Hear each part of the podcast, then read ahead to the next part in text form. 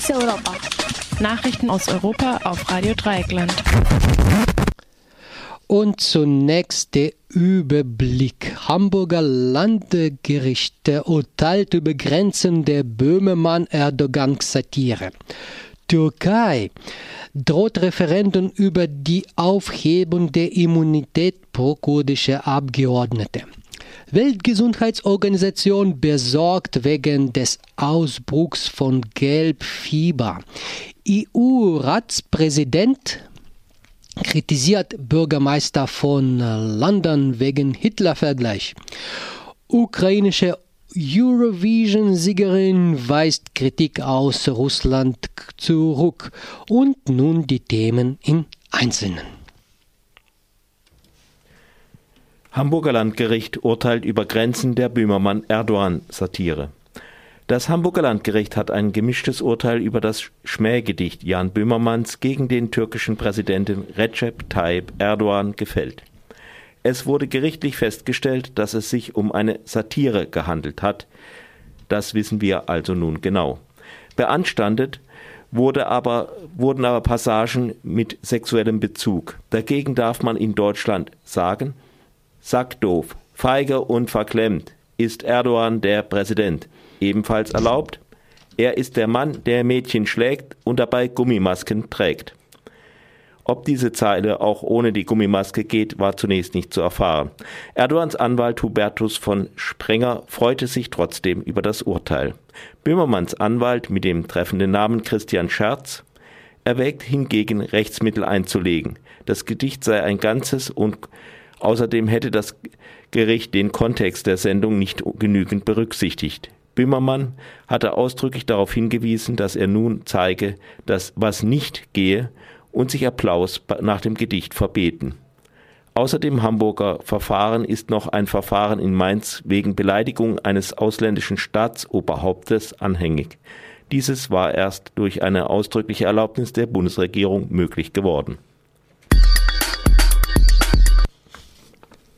Türkei droht Referendum über die Aufhebung der Immunität pro kurdische Abgeordnete.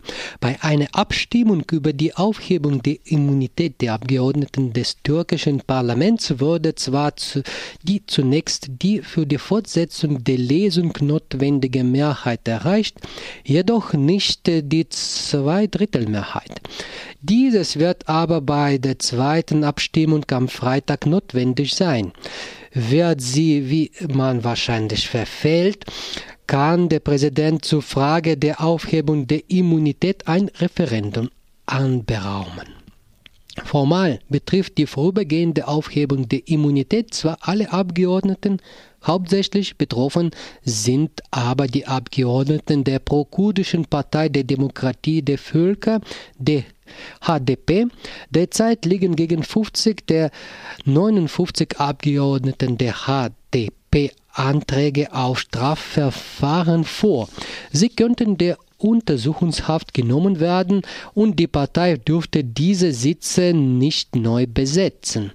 Ein Referendum über die Aufhebung der Immunität könnte die Spannungen zwischen türkischen Nationalisten und der kurdischen Bevölkerung weiter steigen.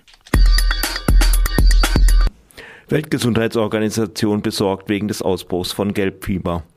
Die Weltgesundheitsorganisation WHO hat ein Dringlichkeitstreffen wegen des Ausbruchs von Gelbfieber anberaumt. Gelbfieber ist eine durch Steckmücken übertragene Viruserkrankung, die vor allem in tropischen Gebieten verbreitet ist. Jährlich sterben etwa 30.000 Menschen an Gelbfieber. Das sind etwa 15 Prozent der Infizierten. Es besteht die Möglichkeit einer Impfung. EU-Ratspräsident kritisiert ehemalige Bürgermeister von London wegen Hitler-Vergleich. Der polnische EU-Ratspräsident Donald Tusk hat den ehemaligen Bürgermeister von London Boris Johnson wegen dessen Hitler-Vergleich kritisiert. Johnson hatte einen möglichen Austritt Großbritanniens aus der EU mit Churchills Widerstand gegen Hitler verglichen. Die Einigung Europas hatte Johnson dagegen mit den Eroberungen Napoleons und Hitler verglichen.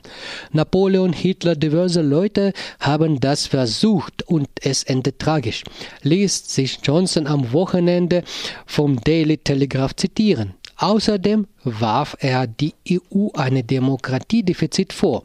Tusk nannte Johnson Vergleich absurd. Die EU sei überdies kein Superstaat wie behauptet, sondern ein Werkzeug, um Probleme zu lösen.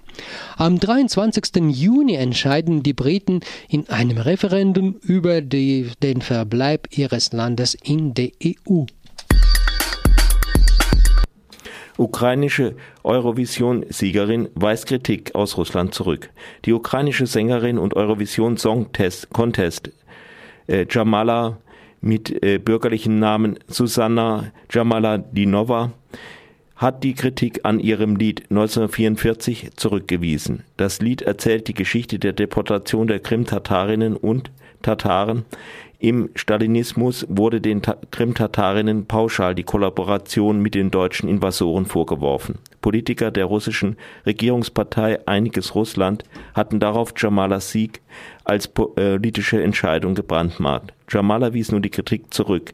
Sie habe sich um eine, es habe sich um eine rein musikalische Entscheidung gehandelt. Ein Angebot, die russische Staatsbürgerschaft anzunehmen, lehnte sie ebenso ab, wie nach Aussagen ihres Managers aus Zeitgründen auf der Krim aufzutreten.